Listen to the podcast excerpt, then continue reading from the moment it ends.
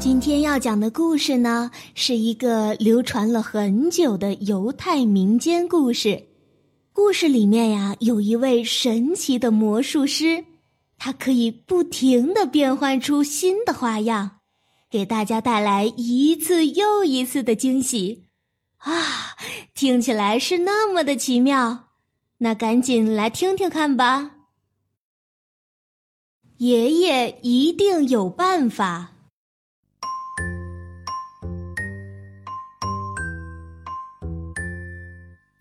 当约瑟还是娃娃的时候啊，爷爷呢就为他缝了一条奇妙的毯子。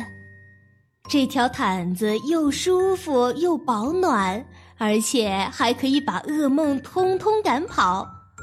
不过，约瑟渐渐长大了。奇妙的毯子呢，也变得老旧了。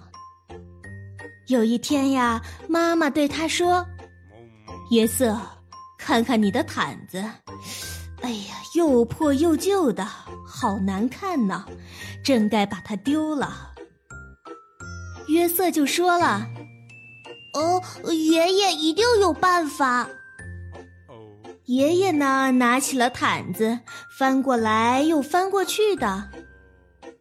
嗯，于是啊，爷爷拿起剪刀，开始咔哧咔哧的剪，然后呢，再用针飞快的缝进缝出，缝进缝出。